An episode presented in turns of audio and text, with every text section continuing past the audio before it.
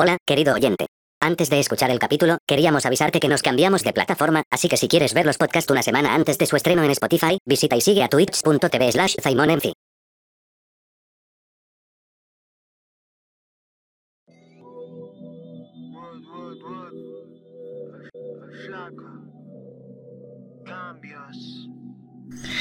Shadow, uno de los hermanos de Gracia, aquí en este humilde podcast de Spotify, Les Triviales, una persona no poco trivial, la verdad es que su música menos, unas obras contundentes, llenas de barras retóricas, en especial vivencia, Shadow en el parque y en tus audífonos, el flaco podrido. ¿Cómo estás, hermano?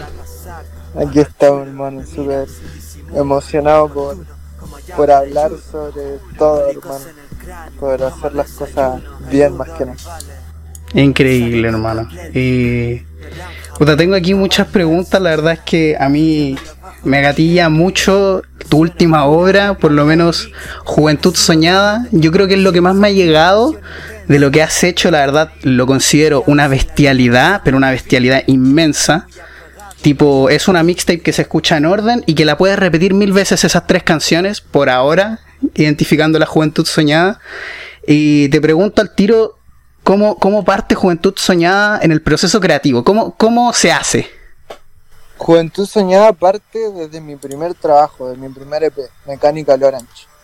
En el primer tema de ese EP, el Cambios, hay una frase que dice, rompemos con 17 Juventud Soñada.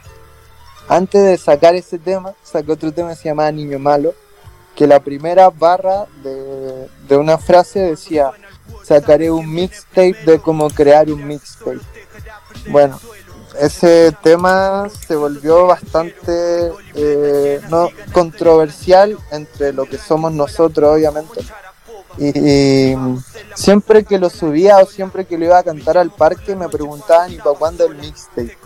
Y bueno, hermano, lo, lo, de Juventud Soñada fue algo que, que, se me ocurrió con el Enzo, el Enzo de Gracia y el Pablo Noveroy, que nosotros somos los tres, los tres tenemos un grupo en Instagram, en WhatsApp, donde hablamos las cosas, nos mandamos, qué sé yo, poleras, ropa, nos mandamos temas y hacemos todo ahí. Somos como el tridente, es el tridente que tenemos nosotros.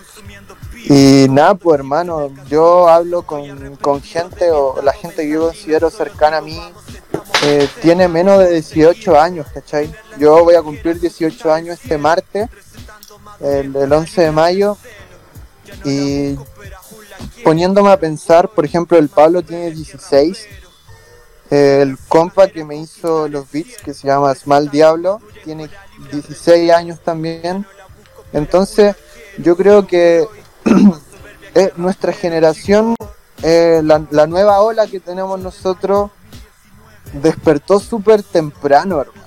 Yo siento de que una, una persona cuando, cuando empieza a escuchar rap, cuando empieza a leer libros, cuando no lee, cuando no entiende alguna palabra una canción y la busca en Google, uno despierta mentalmente.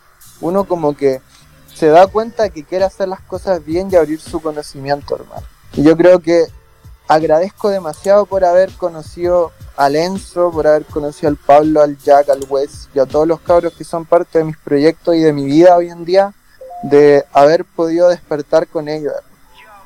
Mm. Ahí nace Juventud Soñada. Ese es el primer concepto. Y bueno, después lo que es escribir, ahí yo creo que están todas mis emociones en, en eso.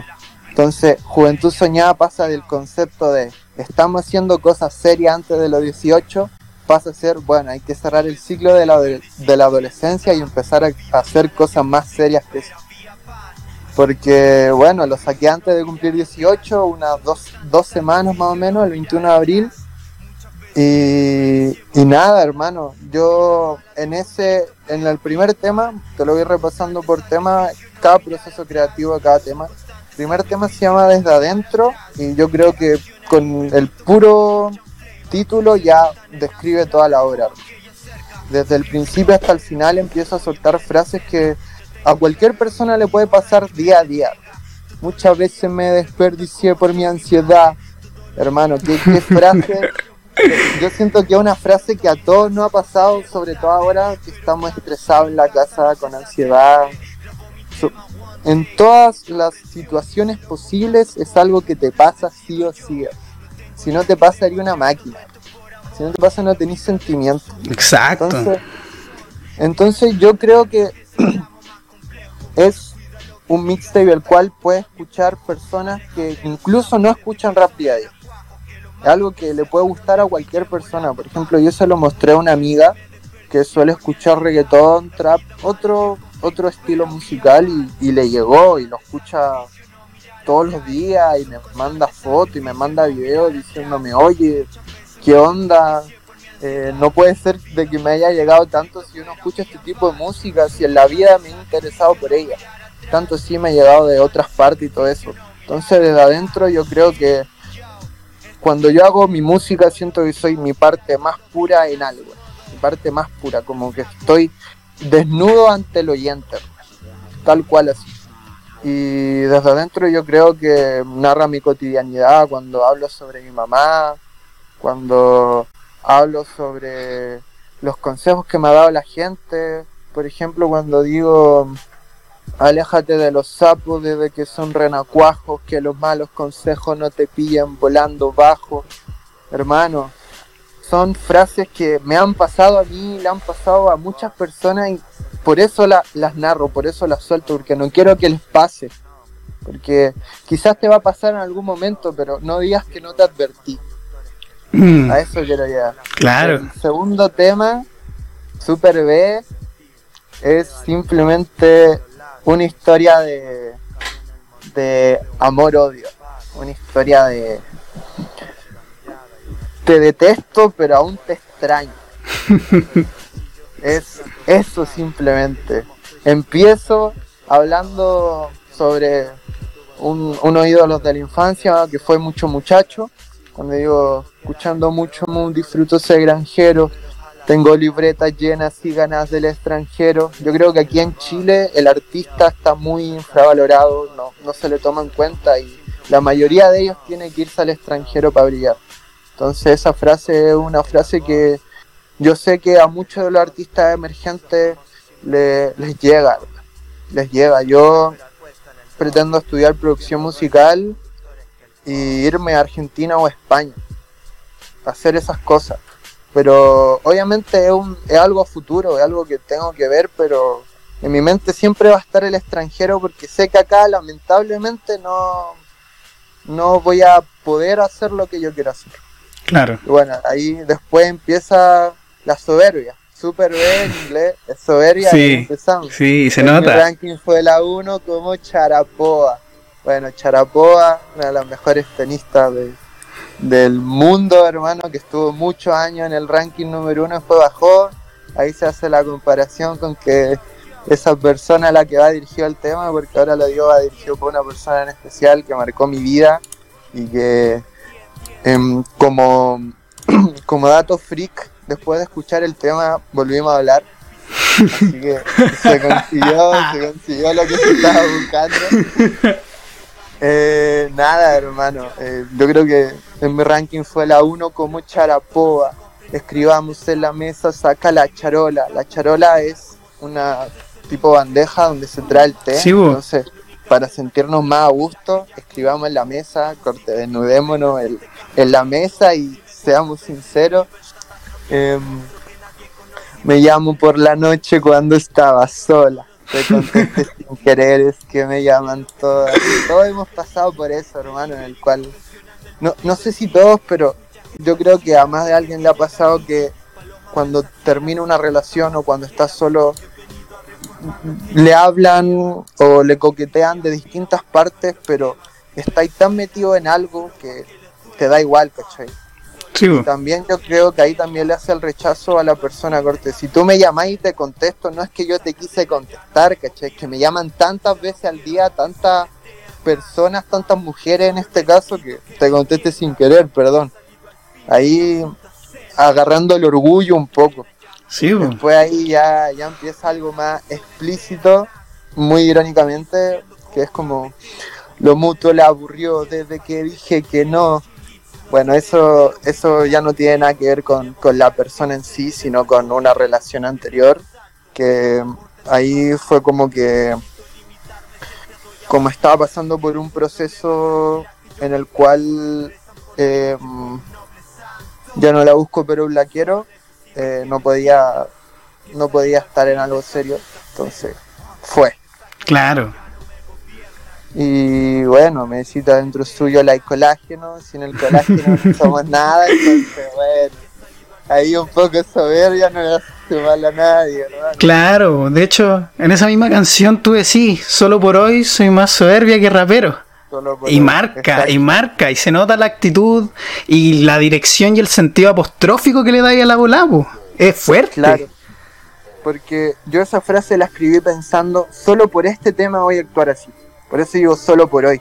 Porque solo cuando escuches ese tema vas a decir, ah, aquí, aquí es soberbio, pero después escucha otro y no hay más. No hay más. Exacto. Y yo creo que el coro es lo que más describe el tema, hermano. Tenerla encima que era conquistar el cielo, recetando madurez para librar del celo. Fue una relación muy, muy inmadura. Mm.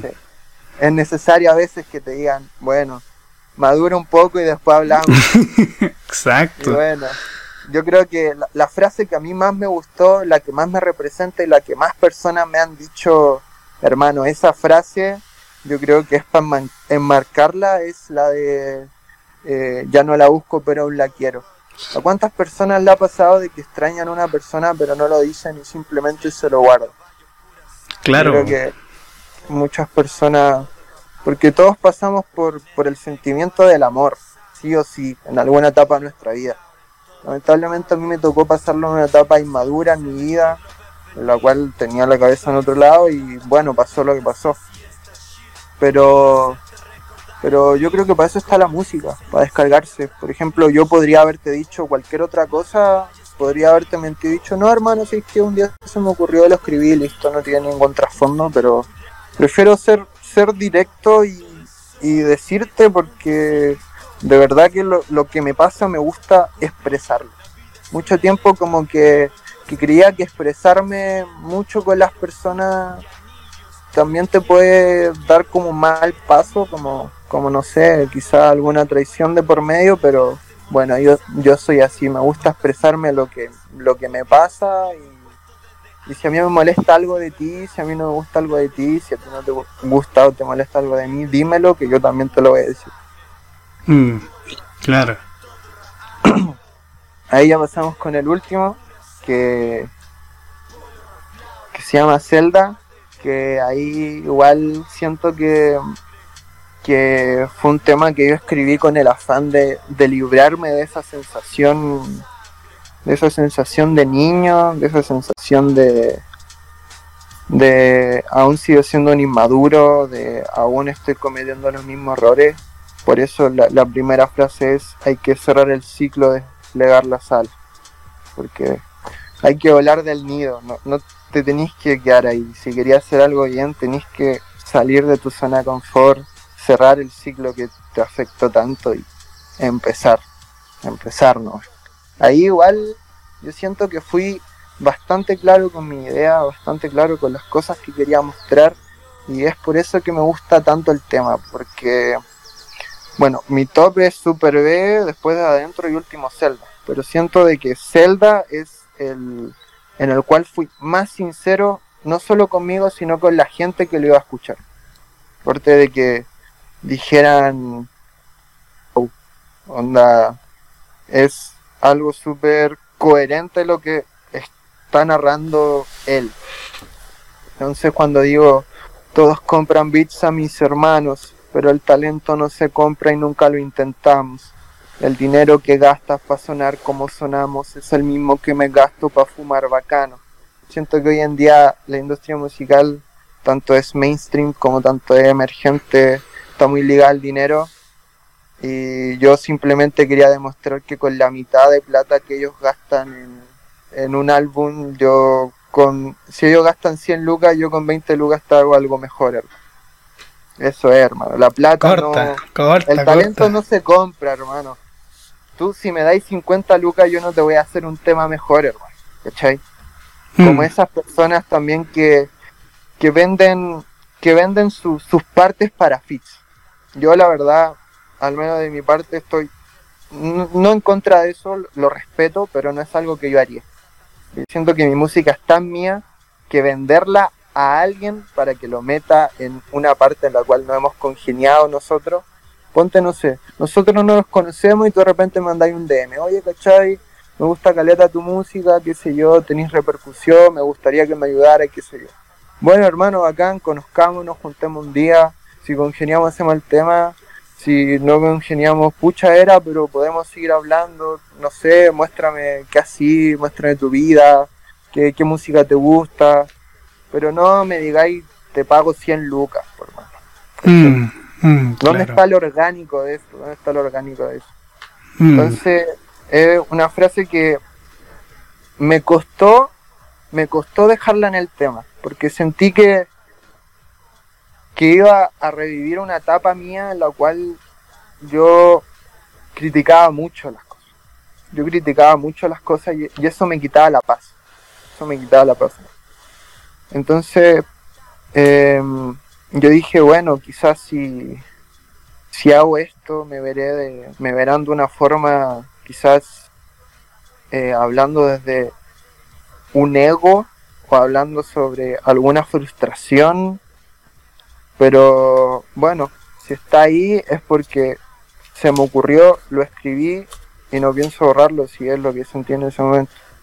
Mm. Ahí ya seguimos más con ese tema, yo creo que, se liga a Caleta cuando digo eh, el talento que busco para sonar como sonamos es el mismo que me...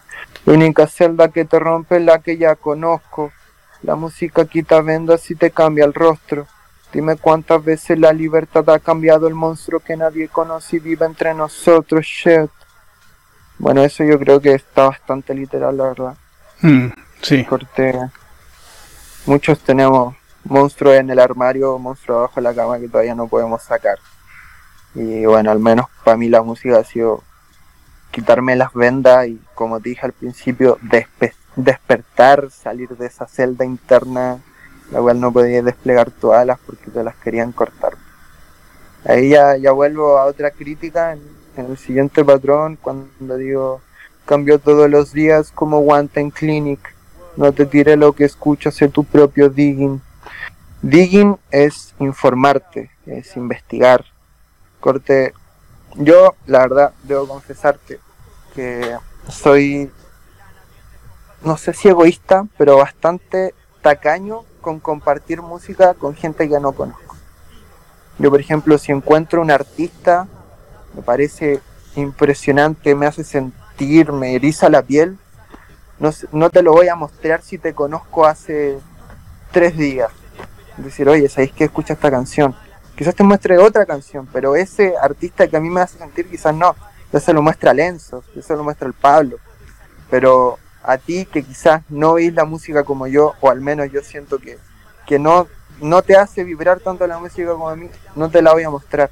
Y si creéis que soy egoísta, bueno, soy egoísta, pero no te la voy a mostrar tire lo que escuchas en tu propio digging. Ahí ya em, comenzamos con el delivery, que delivery, bueno, en español es entrega, y es algo que cuesta bastante pulir desde mi perspectiva. Delivery es como cómo entregas tu mensaje a las personas, qué, coherencia, qué historia narras para poder llegar a ese mensaje crucial, a ese mensaje directo, a ese mensaje global. Y, y la verdad que estoy bastante orgulloso del, del delivery que he estado puliendo últimamente, en el cual tú agarras los patrones de un tema, sacas frase por frase, como me lo dijo un amigo, porque no me había dado cuenta, todas la, todas las frases de, de los temas últimos que estoy escribiendo, que entre paréntesis suele demorarme bastante, eh, se pueden poner en una descripción, se pueden poner en, no sé, todas las frases solas brillan por sí solas. todas las mm. frases pueden, te pegan, todas las frases tienen un, un sentido o tú le puedes dar un sentido. Entonces por eso delivery profesional del podrido skinny escuchas esta shit antes de que llegue al mille. Y aquí ya comienza mi nueva crítica hacia, hacia lo poco orgánico. Em, palomas mensajeras, cartas pasajeras, he venido, he venido tras lo que llamamos tierra. Lo artificial vino a golpear nuestros temas, pero actuaré natural solo para que les duela. Yo creo que no hay mensaje más directo que eso. si tú venías aquí con tu empresa, yo te voy a echar naturalmente y te va a doler para que no volváis a volver artificial algo tan bonito y algo tan orgánico como puede ser la música. Hmm. Y bueno, el, coro es la, la representación directa del tema.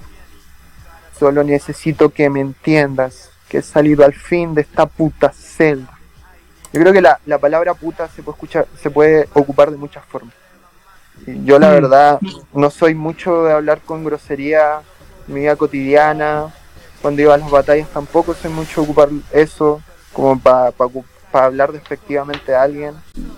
Pero creo que en ese momento, puta, al tratar un objeto de, de puta, así como de enojado, yo creo que sí algo que, que me representa, algo que me representa. Yo diría como eh, esta puta celda que, que, me tiene encerrado, que me tiene agobiado, quiero salir de esto, no me hablen más de eso. Y bueno, hermano, en sí es en sí es. Ese es como todo el proceso creativo, todo, todo el análisis que le puedo hacer yo mientras lo escribía, más que nada. Porque hoy en día el, el panorama musical, esto lo he hablado muchas veces con los cabros, es como la comida rápida. Como la comida rápida. Llega, lo escuchas uno, dos, tres días, listo. Mm, listo. Es así. sencillo, muchas cosas así. En cambio, proyectos conceptuales se ven muy poco, se ven muy poco. Por ejemplo, con Dress Codes también pasó lo mismo. Mm. Yo recibí muchas críticas con Dress Codes, muchas críticas, por el simple hecho de que las personas piensan de que yo hice Dress Codes porque me gustan las marcas, me gustan las marcas de ropa. Y bueno, si, si te pones a escuchar cada tema, te das cuenta de que va algo más que eso. Claro. Hay referencias. Claro. Hay data, hay análisis. Y todo está en la misma línea. Y es un viaje del principio hasta el final. Dependiendo de la historia, dependiendo de, de cómo veo yo cada marca. Por ejemplo, Lacoste lo hice con un beat súper atrevido. Lauren Ralph lo hice con algo como más elegante como algo más, más relajado pero elegante y así. Entonces, em, simplemente, si no sabes de esto, no opines. Y ya está. Sí, sí, es así. Es así, voy, voy mucho con tu línea. Si no sabes de esto, no opines porque pasa entre raperos que las opiniones vuelan más con el boom que en algún momento pasó en el parque que ya tengo algunas preguntas con respecto a eso y más con respecto a todo porque me fascina, me fascina el proceso creativo que llevas por el significado y le voy a robar una pregunta a un programa que me gusta mucho llamado Caja Negra. Tengo que robarle esta pregunta y hacértela porque porque creo que es una pregunta muy indicada para ti. A Acru en Caja Negra una vez le preguntaron, ¿tú eres el artista o eres la obra? Y lo mismo te pregunto a ti, ¿tú eres el artista o la obra? ¿Cómo te consideras? Buena pregunta. Muy buena pregunta. Nunca me lo había planteado así. Yo creo, espero, em, espero que la respuesta que te voy a dar no sea tan abierta y, se pueda entender bien. Yo creo que dependiendo de la canción, tú eres la, tú eres la obra o eres el artista dependiendo de, de lo que transmites, yo creo que no depende, no depende de mí si tú me ves como la obra o me ves como el artista. Depende, depende de ti si tú dices, bueno, él se narra en su obra, o bueno, él es el artista que simplemente escribe canción. Para mí es. El, el artista va, va ligado a muchas cosas, porque hay artistas que tienen muy buenas obras, pero son malas personas. Hay artistas que son muy buenas personas, pero hacen malas obras. Entonces yo creo que esa pregunta tiene no tiene alternativa y se tiene que desarrollar. Mm. No es como que te diga soy la obra, soy el artista. Es algo que se tiene que desarrollar dependiendo de la perspectiva. Es como cuando en las pruebas te ponen analice tal pregunta desde su opinión. Claro. Bueno, hermano. Claro. Eso es, hermano. Increíble.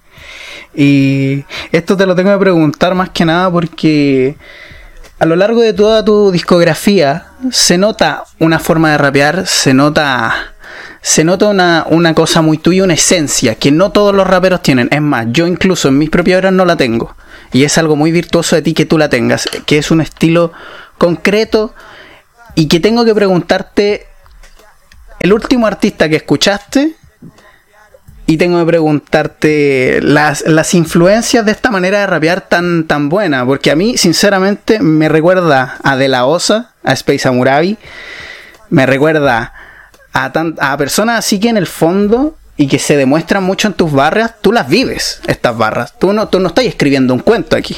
Tú estás ocupando el rap como realmente yo creo que se debería ocupar, que es de autoterapia. Aquí todos estamos enfermos cuando entramos a este mundo. Y ni siquiera a este mundo como el nacer, sino en el mundillo del el círculo. En el mismo círculo se forjó ahí tu nombre, el flaco podrido. En un mismo círculo de freestyle se forjó ahí y tú dijiste, ¿sabes qué? Me representa eso, me representa. Estoy podrido, soy flaco y qué weá. ¿Qué, influ ¿Qué, influencias han tenido ya ni siquiera esta obra de Juventud Soñada, sino que la mayoría de tus obras? Mira, eh, yo conocí el rap en 2012 por Residente. De, de puro sapo lo conocí. Había un, loco en, había un loco en mi colegio de la esquina que yo fui de kinder octavo que se vestía bacán y yo dije, oh, qué bacán se viste ese loco. Encima andaba con un parlante escuchando música. De casualidad, como a los 12, 11 años lo encontré por Facebook y me metí ahí a escuchar temas y había subido un tema de Residente a, su perfil. Y de ahí fue un cambio drástico que fue de Residente a Lil Sup. Porque entre la, la lírica de Residente, que es más em, revolucionaria, que es más algo, algo poético desde mi perspectiva, a Lil Supa, que es un género más pulcro, como, como más elegante, como más conocimiento, más tirar información, eh, es un gran cambio, según yo. Y bueno, mi, mi primera mi primer punto siempre fue Lil Supa. Residente fue como el que me lo mostró, Lil Supa el que me dio la herramienta de cómo hacerlo. Lil Supa de ahí empecé a escuchar el Dano, escuché, empecé a escuchar al Teika, al gente que va casi en esa misma línea. Yo de la OSA lo conocí también, sí, también lo escuché mucho tiempo, pero después dejé de escucharlo porque me empezaron a gustar otro tipo de, de ritmos, otro tipo de, de um, otro tipo de wave. Me empezó a gustar un, un tipo de beat que se llama drumless, que es sin el, el y caja, es más melodía, Mm. más te puede expresar mejor, es como si estuviera arriba de una capela, simplemente soltando y soltando y soltando y soltando. Y lo que es el grimy, que es lo que hacen los Golden Boys, no sé si conoces a los Golden Boys. Sí, sí. Bueno, los Golden Boys son, son de ese tipo como más, como más agresivo, como más... Te clavo una en la primera y no te das cuenta y ya voy en la séptima que te clavo. sí. Entonces, yo creo de que em, el conocimiento, lo que uno hace o cómo uno se va puliendo es algo constante. Todos los días tú estás aprendiendo. Entonces no, no te podría decir, yo, yo ya te dije cuál fue mi, mi maestro. Supa fue el primero. Después ahí empezaron a aparecer más cosas, pero empecé a sacar de todo un poco. Yo creo que por eso la otra vez estamos hablando con un grupo de amigos, porque yo tengo amigos de otros países que los conocí por discos, em, hablamos de la cultura, nos compartimos discos, libros, lo que sea. Y cada uno estamos como diciendo em, como cuáles eran sus referencias y dependiendo de sus temas a qué nos recordaba. Y cuando me tocó a mí y les pregunté, bueno, yo a quién les recuerdo. Me dijeron que yo no les recordaba a nadie. Como que ellos no me encontraban similitud a nadie. Y dije, bueno, tendré que tendré que parecer mal, no puede ser que... dijeron que no. dijeron que no, que, que sentían que era algo como que que creó y patentó el flaco podrido, dependiendo de, su vivencia, dependiendo del conocimiento que sacó un, un granito de cada artista y hizo lo que él quería hacer. Entonces es algo que, que te llena, que te digan esas cosas. Sobre todo por, por cómo se están dando las cosas, sobre todo por las ganas que, que uno tiene por, por crear, por aprender. Y, y bueno, hermano, yo creo que eso sería más que nada. Mm. Saqué todo un poco. El último, el último artista que escuché, está una data suprema, hermana, y para que la escuché, hermano. Se llama Gospel, hermano. Gospel.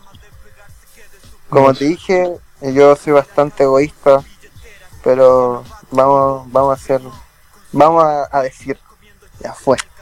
El Gospel, hermano.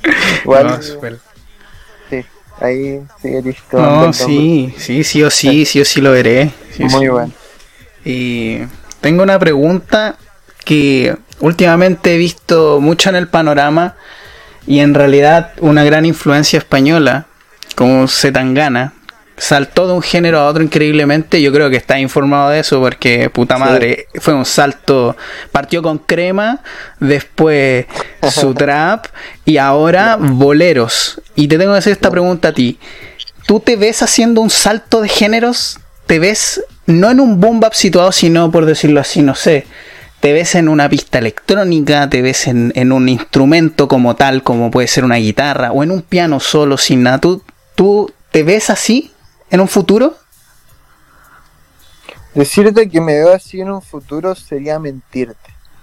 Yo creo que el género que yo quiero hacer depende de cómo me vaya sintiendo. La otra vez, por ejemplo, fui a la casa del Cima con el Machín ahí con los cabros fuimos. Estábamos como ahí en la, en la nuestra, en la nuestra, y, y nos grabamos un drill, ¿cachai? Grabamos un drill ahí con autotune, los dos sin polera saltando, grabando. en ese momento nos sentíamos los reyes de la weá, así como, oh hermano, qué bacán en esta weá. Pasaron dos, tres días, lo escuchamos y la weá sonaba pero mal, hermano. Sonaba muy mal el autotune, no tenía nada que ver con la verdad, y todo horrible, hermano. Pero en ese momento lo disfrutamos caleta, ¿cachai? Entonces, yo, la verdad es que ahora como estoy, no me veo haciendo cambiando de género. Igual, igual tampoco lo quiero como limitar ni catalogar así porque todo es música, pero pero al menos por ahora salir del bombi caja o de algo en lo cual pueda expresarme no creo, hermano. Mm, mm. entiendo, comprendo. Y tengo, tengo que preguntarte esto. Sí, sí o sí, y para, para las personas que, que se consideren fans tuyos, que yo creo que no tienes fans, más que nada tienes un gremio porque las personas que con las que te rodeas viven la misma vibra que tú, sí o sí. Se nota. Cuando miro a Lenzo y te miro a ti, digo, es que son los de gracia. Y se transpira, se nota, ¿cachai? Eh, y es una cosa así.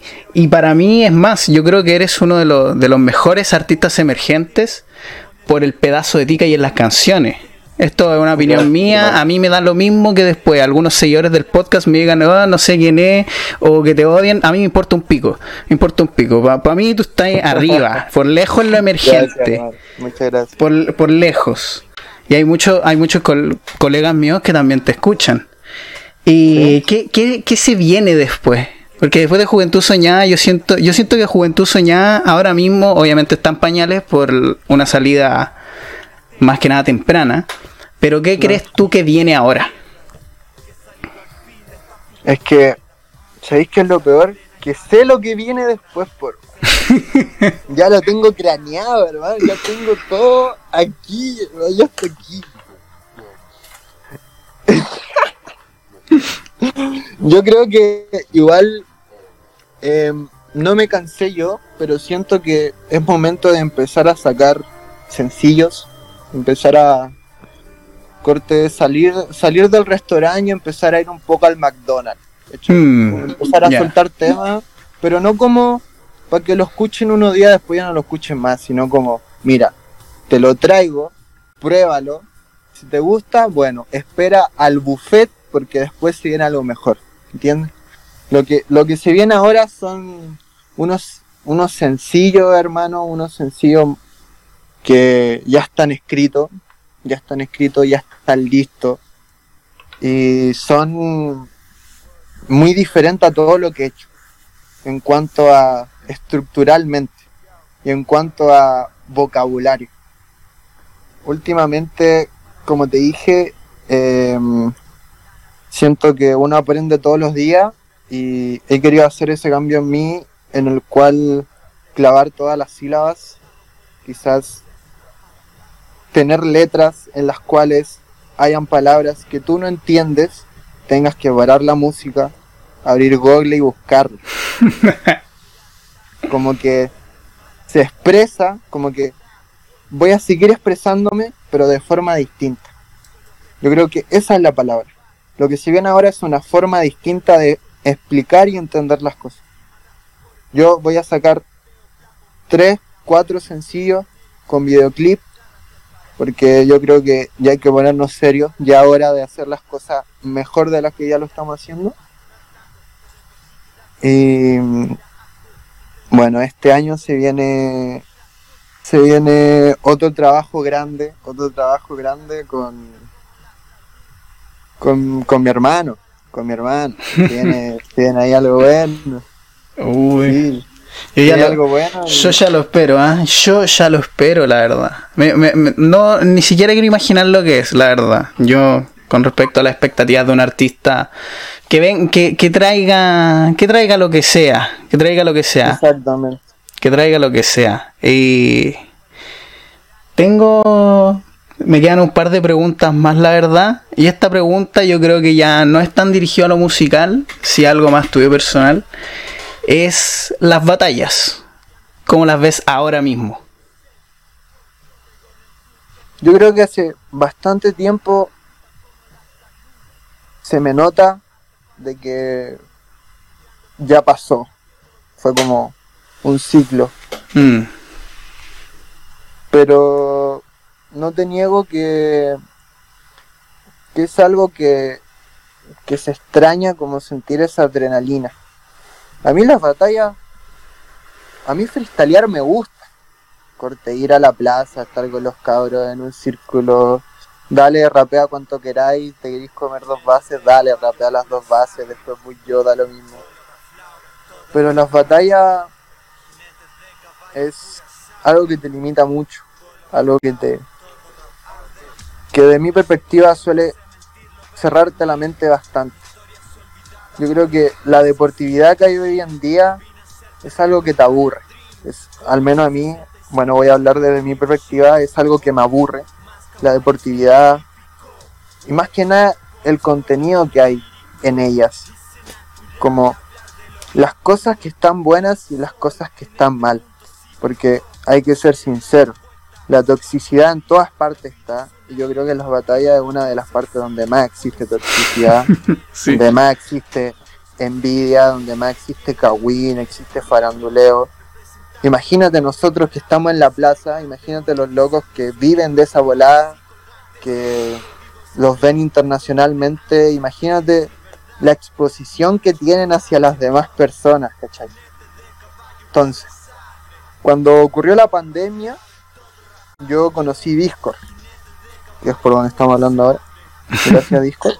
Y, y ahí fue cuando conocí a mis amigos de otros países, porque me metí a competir a, un servidor. Un servidor, hacían batalla, bueno, bacán. Y es impresionante el, el- la diferencia que hay entre lo que yo veía batallas chilenas y lo que hay en Venezuela, Argentina, Colombia, México. Yo tengo un amigo que es de Venezuela, que se llama Risas. em, su nombre artístico Joven Presagio. Y hermano, es el mejor de Venezuela sin duda. Es lo mejor que le ha pasado al rap venezolano. Después de Lil Suba, perdón, que me perdone Lil Suba. Pero hermano, te prometo que ese loco te fristalea, no sé, hermano, todo. Te saca las palabras de cualquier parte. Otro compa de Argentina, el Abel, que ahora está compitiendo bastante, que se está haciendo un nombre. Em, el APK, el Cartu, todos esos locos que yo conocí en, en internet, hermano, son personas que la vibran igual que yo y que tienen la misma perspectiva, que tienen la misma perspectiva. Yo soy de los locos que si va a una batalla le ponen un concepto, pone la cara larga. ¿Cachai? Mm. ¿Por, qué, por qué ese freestyle me estáis poniendo un concepto, hermano? Yo soy de ese loco que se acerca a su contrincante y le dice, oye, ¿queréis que rapiemos libre y no sigamos el concepto?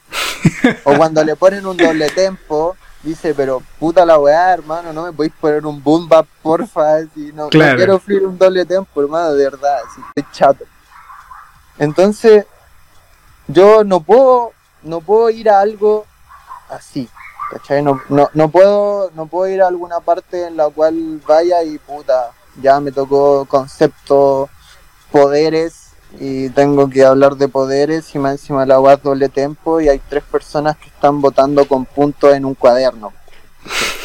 Es una weá que simplemente no va conmigo y yo creo que por eso la mayoría de las personas que yo considero que de mi perspectiva que son buenas ya no están en las batallas. Por ejemplo, el, el réplica, hermano, el Dani, el propio Pletz, hermano. Son personas de que deslumbraban, que rapeaban, que se mostraban al mundo, pero se fueron porque se aburrieron de la weá, ¿cachai? Porque uno ya no dice batallas de rap, uno dice batallas de gallo, hermano. ¿cachai? Mm. La gente nueva dice, oh, Chuti es rapero, asesino es rapero. No son raperos, hermano, son batalleros. Sí, pues sí, es Los verdad. locos viven de eso, los locos no son raperos, hermano. Entonces es algo que al menos conmigo no hay, como te digo. Yo después de la pandemia aprendí mucho de mis amigos de otros países y volví a las batallas, hermano. Incluso hubo un momento en el cual estuve como 10, 12 eventos eh, invicto, hermano, ¿cachai? Como que yo noté la weá y ahí fue cuando me di cuenta, no, esta weá ya no es para mí, porque cuando ganaba no sentía alegría, ¿cachai? Como que no sentía nada, no me llenaba como antes, ¿cachai? Yo antes salía tercero, le sacaba una foto a la medalla y se lo mandaba a mi mamá, ¿cachai? El 2018, 2019, mis principios así. Pero iba a las batallas, mi mamá preguntaba, ¿cómo te fue, hijo? No, gané. Me decía, ay, de nuevo ganaste. ¿Y qué ganaste? No, esto es una polera, la querís, sí, ya, listo, ¿cachai? Eh, y nada, pues, hermano. Yo igual debo confesarte ahora de que si quiero, cuando termine esto, yo voy a volver y voy a batallar, ¿cachai? Voy a batallar. Pero la visión de cambio, en, lo que se estaba formando. Cuando volvimos de la pandemia, todos tenían algo que decir, todos tenían algo que expresar, todos se notaba que tenían ganas de hacerlo. Tenían ganas de rapear. Pero cuando va a un parque, entre paréntesis ir a Razabal, y todos los días hay competencia, y todos los días están lo mismo, y todos los días votan lo mismo, y todos los días te ponen concepto, y, todo, y no te dejan explayar. Te doy a la chucha, hermano. No te dan ganas de ir más. ¿Para qué, pa qué voy a ir si, si voy a perder con el que sabe la teoría de Einstein? Entonces, nada que ver, por más. Desde mi perspectiva, no.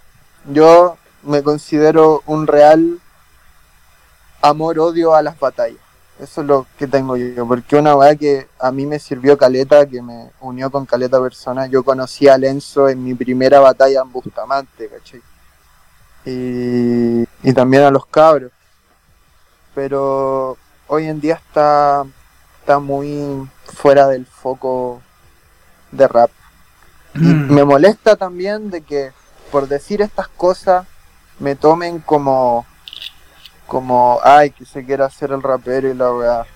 Yo creo de que tú hablas con cualquier persona que sabe de esta weá, le escucha lo que estoy diciendo me decir, sí, tiene razón, ¿cachai?